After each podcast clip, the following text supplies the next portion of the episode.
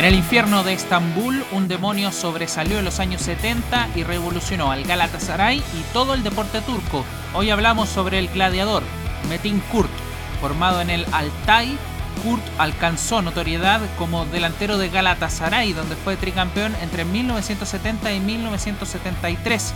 Miembro activo del Partido Comunista, Metin Kurt dio varias batallas para dignificar a los deportistas de su país. Primero buscó el pago de seguro social y prestaciones para sus colegas del Galatasaray, por lo que fue despedido del club y recontratado días más tarde por la presión social ejercida por los hinchas. Buscó sin éxito fundar un sindicato de deportistas profesionales turcos.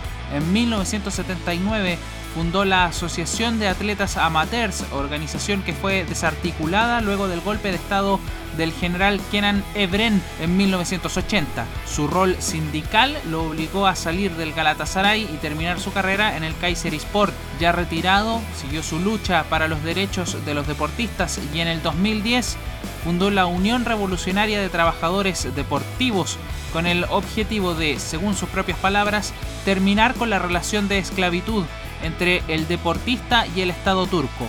En el 2012, a los 64 años, el gladiador Metin Kurt falleció de un ataque cardíaco, dejando un legado en el movimiento sindical de Turquía.